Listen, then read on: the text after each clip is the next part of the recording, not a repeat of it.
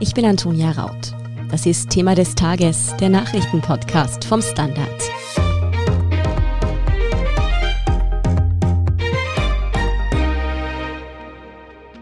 Haben wir uns womöglich zu früh gefreut? Diese Frage stellen sich viele Menschen, die schon zweimal geimpft wurden, beim Anblick einer neuen Studie aus Israel zur Corona-Schutzimpfung. Die zeigt nämlich, dass auch Menschen, die bereits voll immunisiert sind, schlechter gegen die neue Delta-Variante geschützt sind. Wie viel schlechter und ob wir uns deshalb Sorgen machen sollten, aber auch wie wir der Delta-Variante am besten begegnen sollten und ob erneute Maßnahmen womöglich schon bald nötig sein könnten, erklärt Pia Kruckenhauser vom Standard. Pia, laut einer neuen Studie aus Israel wirkt das Vakzin von BioNTech Pfizer nur noch zu 64 Prozent, habe ich jetzt gelesen, gegen eine Infektion mit dem Coronavirus, wenn es um die Delta-Variante geht. Damit ich das jetzt richtig verstehe, also auch wenn ich schon doppelt geimpft bin, liegt mein Infektionsrisiko bei knapp 40 Prozent, wenn ich mit dem Virus in Kontakt komme? Jein. Okay. Also da muss man zuerst einmal ein bisschen unterteilen. Fakt ist, dass ja eine Impfung nicht völlig vor Corona schützt, vor einer Ansteckung, sondern dass es sehr gut schützt. Also man hat bei den meisten Vakzinen festgestellt, also bei den mRNA-Impfstoffen gut 90 Prozent oder mehr. Also das heißt, es schützt sehr gut vor einer Ansteckung, aber nicht absolut. Das ist die eine Sache. Die andere Sache ist jetzt, dass da jetzt Delta kommt, dass es insgesamt ansteckender ist, also dass da eine neue Komponente dazukommt. Und die dritte Sache ist diese Studie, die da jetzt aus Israel kommt. Also das als Studie zu bezeichnen, würde ich mich noch sehr zurückhalten, mhm. weil das ist noch nicht einmal ein Preprint. Das sind Daten, die jetzt erhoben wurden. Die sind noch nirgends veröffentlicht. Also da gibt es auch noch keine Experteneinschätzungen dazu. Die sind noch sehr mit Vorsicht zu genießen. Die sagen, dass die Impfung von BioNTech Pfizer nur noch zu 64 Prozent vor einer Ansteckung schützt. Ja, das ist richtig, AstraZeneca sogar noch ein bisschen weniger. Das sind jetzt einmal die Zahlen. Was diese Zahlen bedeuten, woher die kommen, das wissen wir einfach noch nicht. Wir wissen nicht, wurde das mit Antigentest gemacht, wurde das mit PCR-Test festgestellt, was steckt da dahinter. Das ist einmal das eine. Die andere Sache sind die schweren Verläufe. Mhm. Und die schweren Verläufe, das sieht man auch jetzt. Nach wie vor ist das Risiko für einen schweren Verlauf mit einer vollen Impfung, also zwei Stichen bei mRNA, sehr, sehr gut. Das sind ja grundsätzlich schon mal gute Nachrichten, dass man vor schweren Verläufen trotzdem noch sehr gut geschützt sein sollte. Trotzdem, diese Delta-Variante hat jetzt nicht nur in Israel, sondern auch in Großbritannien erneut zu explosionsartigen Anstiegen der Infektionszahlen geführt. Wie sieht es denn in Österreich aus mit der Delta-Variante? Ist die schon bei uns? Ja, die Delta-Variante ist absolut bei uns. Wir hinken da mit den Zahlen immer ein bisschen hinterher, weil es dauert ja eine Weile, bis die PCR-Tests analysiert sind. Und das wird von der AGES gemacht, ungefähr immer eine Woche hinten nach. Und die Zahlen für Ende Juni sind so, dass bereits jede vierte Ansteckung auf Delta zurückgeht. Da kann man davon ausgehen, dass es inzwischen deutlich mehr ist, weil die einfach wirklich um bis zu 60 Prozent ansteckender ist als auch die Alpha-Variante. Was ich vielleicht noch sagen sollte dazu, zu dieser Studie von Israel vorher, um sich da ein bisschen dieses Bild ein bisschen mhm. besser einzuordnen. Es gibt auch eine Studie und Zahlen aus Schottland, die schon wesentlich klarer sind als diese israelischen Zahlen, also die auch schon angeschaut wurden, wo es auch schon Expertenmeinungen dazu gibt. Und da ist ganz klar das Ergebnis, dass das Vakzin von BioNTech Pfizer zu 79 Prozent vor einer Ansteckung schützt und auch AstraZeneca zu 60 Prozent. Also das sind schon ein bisschen andere Zahlen als die aus Israel, auch besser reviewed. Auch hier sieht man, dass die Hospitalisierungen, vor allem die Todesfälle, deutlich abnehmen. Jetzt auch bei der Delta-Variante. Das heißt, wir haben da zwei verschiedene Bewegungen. Die Infektionen steigen, aber die Hospitalisierungen hinken da sehr hinterher und die Todesfälle hinken noch einmal mehr hinterher. Und wenn man sich das anschaut und das dann mit einem quasi Ausblick auf Österreich nimmt, wie gesagt, Delta ist hier und Delta wird sich wahrscheinlich bis Ende Sommer wird es zu 90 oder 95 Prozent nur noch Delta geben. Wenn man das nimmt, dann schaut es eigentlich auch bei uns schon ganz okay aus. Wichtig ist halt, dass man die Impfungen weiter vorantreibt. Prinzipiell gilt ja auch einfach die Faustregel, je mehr Infektionen überhaupt, umso gefährlicher wird's. Nun habe ich schon angesprochen, dass eben in anderen Ländern, in denen die Delta-Variante bereits die Oberhand gewonnen hat, sozusagen, einfach wieder sehr viel höhere Zahlen verzeichnen. Wie schnell könnte das denn grundsätzlich in Österreich gehen? Derzeit haben wir ja sehr, sehr gute Zahlen, sehr niedrige Inzidenzen. Kann man irgendwie abschätzen, ob das eine Sache von Wochen oder Monaten wäre, in der es hier wieder kritisch werden könnte? Also es ist ein bisschen schwierig. Ich würde jetzt mal sagen, es ist nichts, was in den nächsten drei, vier Wochen passiert.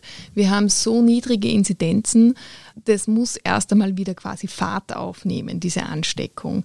Das verläuft ja exponentiell, das heißt, die Kurve bleibt lang flach, dann wird sie steiler und irgendwann geht sie so ganz steil nach oben.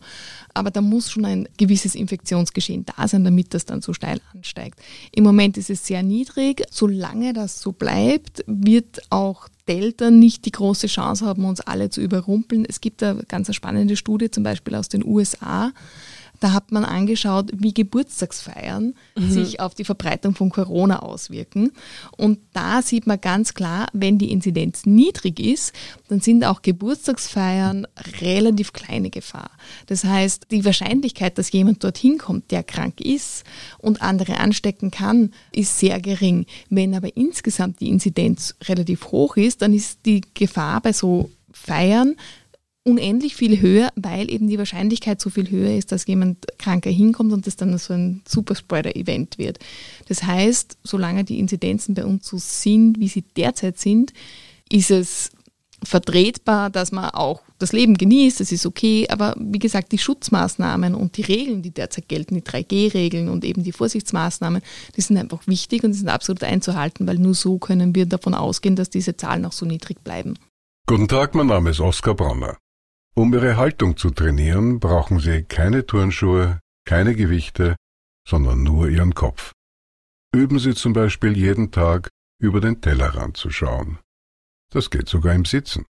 Am besten mit dem Standard. Der Standard, der Haltung gewidmet. Nun wissen wir, dass BioNTech Pfizer noch immerhin zwischen 60 und 80 Prozent je nach Studie Impfschutz bietet. Wie sieht es denn mit den anderen Impfstoffen aus? Also zum Beispiel dem zweiten mRNA-Impfstoff von Moderna oder eben den Vektorimpfstoffen AstraZeneca und Johnson Johnson, der ja gerade auch fleißig verimpft wird in Österreich. Also von Moderna, um jetzt ganz konkret zu sein, da gibt es noch nicht wirklich die Studien dazu, aber es gibt so kleine Studien, aber man kann davon ausgehen, dass es ähnlich ist wie bei BioNTech Pfizer, wie auch die Wirkung sehr ähnlich ist. Bei AstraZeneca gibt es einige Studien, da ist eben der Impfschutz ein bisschen geringer als Vektorimpfstoff, geringer als bei mRNA-Impfstoff, also eben da sind wir bei ungefähr 60, 65 Prozent Wirksamkeit. Das ist sowohl in Israel als auch in der schottischen Studie relativ ähnlich. Bei Johnson Johnson gibt es jetzt eine erste Studie, die auch zeigt, dass es gegen die Delta-Variante hilft. Auch nur der Einmalimpfstoff, das bewegt sie in einem ähnlichen Bereich wie AstraZeneca. Ja, nicht zuletzt, weil ja sehr viele Menschen gerade auch der älteren Gruppen, der Risikogruppen in Österreich mit AstraZeneca geimpft wurden, kommt immer wieder der Vorschlag, wir sollten doch die sogenannte Kreuzimpfung in Erwägung ziehen. Das bedeutet so viel, wie dass die zweite Dosis dann ein mRNA-Impfstoff ist, der quasi drauf geimpft wird. Was spricht denn grundsätzlich dafür? Also dafür spricht, dass man eben durch diese Kreuzimpfung, zuerst Vektorimpfstoff, dann mRNA-Impfstoff, eine höhere Immunantwort erreicht. Breitflächiger aufgekommen ist es vor allem in Deutschland, weil das dort empfohlen wurde für Menschen, die auf AstraZeneca Erststich eine sehr starke Reaktion hatten, auch im Zuge der Sinusvenenthrombosen, um da sozusagen anstehende Gefahr gering zu halten so ist es entstanden und es bietet tatsächlich eine sehr, sehr gute Immunantwort. Also das spricht prinzipiell einmal dafür. In Österreich ist es vom NIC, also vom Nationalen Impfgremium, nicht empfohlen. Es wurde zwar jetzt angepasst, diese Empfehlung, im Sinne von, Wir empfehlen das nicht, aber wenn Menschen das wollen, dann kann man das anbieten. Wie das genau funktioniert, dieses Anbieten, da gibt es keine Empfehlung dazu, weil offensichtlich Hausärzte das auch nicht machen und auch Impfstraßen, das wird so nicht gemacht, das wird eigentlich nicht angeboten. Die Empfehlung lautet ja, die Ärzte sollen das dann ganz genau dokumentieren, diesen Wunsch des Patienten. Also es ist ein bisschen schwammig, diese ganze Sache. Es gibt seit heute eine Empfehlung der Ärztekammer für diese heterologen Impfungen, die Kreuzimpfungen. Da ist aber bis jetzt nur bekannt, dass sie das empfehlen, wie das genau organisiert werden soll und wie das mit dem nationalen Impfgremium akkordiert ist. Da gab es noch keine Info dazu. Also das ist ein Thema, das man sich in den nächsten Tagen sicher noch anschauen wird müssen. Wieso ist denn das so ein Kuddelmuddel in Österreich? Beziehungsweise was spricht denn dagegen, das jetzt einfach zu machen, wenn es in Deutschland sozusagen auch schon Praxis ist? Dagegen spricht, also ob es in Deutschland wirklich breitflächige Praxis ist, das kann man so nicht sagen. Mhm. Es wird empfohlen, es findet statt, aber es ist nicht so, dass alle, die einen Erststich mit AstraZeneca bekommen haben, als zweiten mhm. einen mRNA-Impfstoff bekommen dagegen spricht, und das ist auch die Argumentation des Nationalen Impfgremiums, dass das ein sogenannter Off-Label-Use ist. Man bewegt sich da ein bisschen im rechtsfreien Raum und auch nicht im medizinisch sicheren Raum, weil es nicht die entsprechenden Studien gibt dazu. Das heißt, es wurde nicht in Studien untersucht, ob diese Kombination tatsächlich ohne Gefahr sozusagen angewendet werden kann. Man weiß zwar, wirkt besser als Immunantwort, man hat aber die Nebenwirkungen nicht mhm. untersucht. Und das ist das Problem. Darum gibt es auch von den Herstellern keine entsprechenden Empfehlungen. Das ist eben dieser Off-Label-Use. Man möchte sich da absichern und sagt dann, okay, empfehlen wir nicht. Man muss dazu sagen, für normal gesunde Menschen, die keine besonderen Vorerkrankungen haben, ist ja auch die Immunantwort wunderbar, sowohl bei Vektorimpfstoffen als auch bei mRNA-Impfstoffen. Eine Gruppe, für die das sicher interessant ist, wo auch immer wieder die Experten sagen, das schauen wir uns an, sind all jene, die eine verminderte Immunantwort haben, sei es, weil sie chronisch erkrankt sind, sei es, weil sie schon älter sind oder weil sie zum Beispiel immunsuppressiert sind. Also alle Menschen, die Autoimmunerkrankungen haben, die Organtransplantationen haben, Chemotherapie ist da ein großes Thema, weil die tatsächlich eine ohnehin schon sehr reduzierte Immunantwort haben. Und da könnte das eine Möglichkeit sein. Aber das ist eben auch ein Thema, das man sich jetzt gerade anschaut. Es gibt eine Studie in Österreich zu Kreuzimpfungen in Tirol, die Dorothee von Leer macht, die mit 3000 Teilnehmern. Da gibt es aber noch keine Ergebnisse. Irgendwann im Sommer wird es Zwischenergebnisse geben. Abgeschlossen wird die erst mit Jahresende. Pia, gerade einmal ein halbes Jahr nachdem in Österreich wirklich zu impfen begonnen wurde, sprechen wir schon darüber, ob die Corona-Schutzimpfungen überhaupt noch wirksam sind. Wie soll denn das weitergehen? Müssen wir damit rechnen, dass in einem halben Jahr quasi kein Impfschutz mehr vorhanden ist? Also das stimmt ja nicht, dass sie nicht wirksam ist. Sie wirkt sehr gut und mhm. das sieht man auch. Also ganz klar, die Zahlen zeigen, Israel, England jetzt wieder. Es gibt zwar einen schon enormen Anstieg der Neuinfektionen, aber die sind auch sehr verbreitet, diese Neuinfektionen in jenen Gruppen, die nicht oder nur teilgeimpft sind. Ganz massiv steigen die Zahlen in der Gruppe der Jüngeren, der Kinder und Jugendlichen, die ja zum Teil noch gar nicht geimpft werden können und auch der jungen Erwachsenen, die noch sehr wenig geimpft sind. Also hier steigen die Zahlen gleichzeitig, so wie es früher war, dass die Kurve steigt und zwei, drei Wochen versetzt steigen auch die Hospitalisierungen und dann auch die Todesfälle. Das sieht man hier so jetzt nicht. Die Hospitalisierungen und Todesfälle sind deutlich weniger. Das heißt, die Impfung wirkt absolut. Sie wirkt nicht mehr so gut gegen Neuansteckung. Aber auch das ist eine Zahl, die noch nicht ganz abgeklärt ist, also wo man eigentlich noch sehr unsichere Daten dazu hat. Das heißt, man kann, würde ich jetzt sagen, absolut davon ausgehen, dass diese Impfung wirkt. Das ist dann die nächste Diskussion. Es gibt ja sowieso den Plan, die Leute nach neun Monaten ein drittes Mal zu impfen. Ist geplant, wird aber für uns, also jetzt ist es so, wir haben jetzt Juli, die ersten Zweitstiche sind in Österreich Mitte Jänner erfolgt, das heißt frühestens Mitte Oktober ist sozusagen diese dritte Auffrischungsimpfung überhaupt erst relevant. Das ist aber nur eine ganz kleine Gruppe. Der Großteil der Menschen, für die wird diese dritte Impfung erst dann ein Thema werden und bis dahin hat man ganz sicher schon andere Zahlen, die man auch auswerten wird. Du hast sie jetzt schon angesprochen, eine Gruppe, die ja noch immer sehr schlecht geschützt sind, weil es einfach keine Impfungen gibt, sind viele Kinder und Jugendliche. Wann dürfen die denn hoffen, dass endlich mal ein Impfstoff für sie zugelassen wird? Also Jugendliche können ja bereits geimpft werden. Die 12- bis 15-Jährigen, da gibt es jetzt die ausdrückliche Empfehlung schon vom Nationalen Impfgremium. Um wen es da wirklich geht, sind die Kinder. Also die zwei bis elfjährigen. Für diese Impfstoffe gibt es jetzt Studien in den USA da ist nicht ganz klar, werden diese Impfstoffe zugelassen werden können. Aktuelle Informationen deuten darauf hin, dass das im Herbst passieren kann, aber es gibt noch nicht genug Ergebnisse, um diese Information zu bestätigen. Wenn das im Herbst in den USA zugelassen wird, die werden sicher die ersten sein, dann dauert es in Österreich bzw. in Europa sicher noch bis Jahresende. Da muss zuerst die Europäische Arzneimittelbehörde das zulassen, dann muss das noch einmal das nationale Impfgremium zulassen. Das heißt, es ist ein Prozess, der noch eine Weile dauert. Und das ist prinzipiell auch gut so, weil das natürlich eine sehr vulnerable Gruppe ist, die da geimpft werden soll. Das sind die Kinder, die können nicht einfach den gleichen Impfstoff wie die Erwachsenen bekommen. Da muss man ganz genau hinschauen bei den Studien. Das sind auch die Experten selbst, also Kinderärzte und Hygienikerinnen. Ich habe da schon mit einigen gesprochen, die auch selbst Kinder haben und die absolut pro Impfung sind. Also da geht es nicht darum, die Impfung irgendwie mhm. zu kritisieren. Die sind pro Impfung, aber die sagen trotzdem, ich beurteile das nicht, bevor ich die Studien nicht kenne, bevor diese Studien nicht ausgewertet sind, weil es eben hier gilt, sehr vorsichtig zu sein.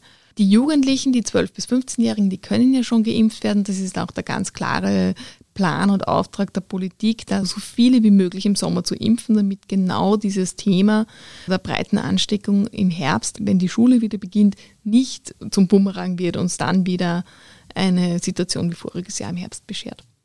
Das ist ja etwas, das man gerade in quasi jedem Gastgarten hört. Wir müssen es jetzt ausnützen, weil im Herbst könnte uns schon die nächste Welle bevorstehen.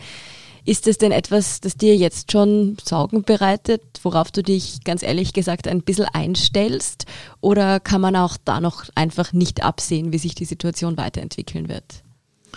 Also ich persönlich mache mir jetzt keine Sorgen, weil was bringt es, wenn ich mir jetzt schon den Kopf wahnsinnig darüber zerbrich? Wir sind jetzt im Sommer, es ist Juli, ja, aber ganz sicher ist es so, dass im Herbst die Infektionen wieder steigen werden. Das ist ganz normal.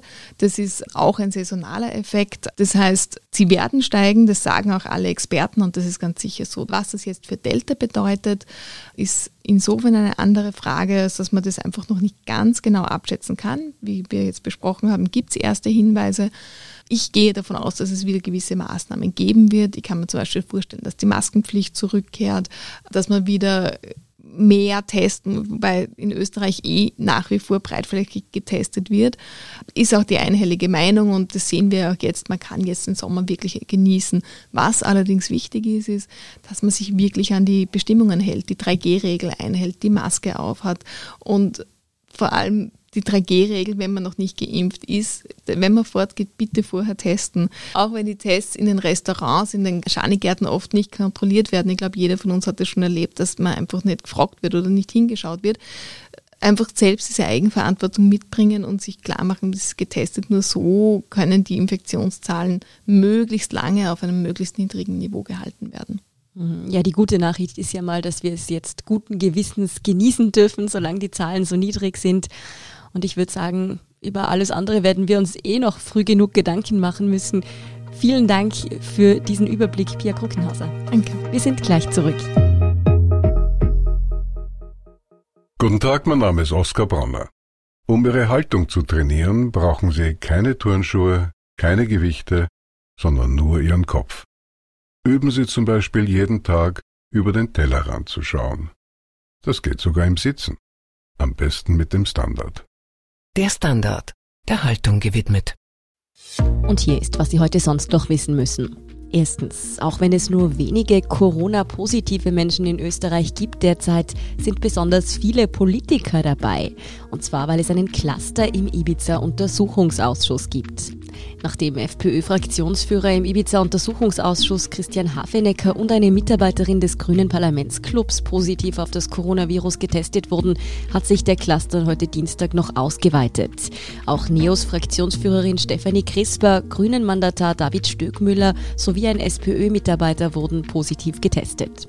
Hafenecker hatte am Freitag sein positives Testergebnis erhalten. Tags zuvor war er im Urausschuss bei der vier Stunden dauernden Befragung von ÖVP-Bundeskanzler Sebastian Kurz.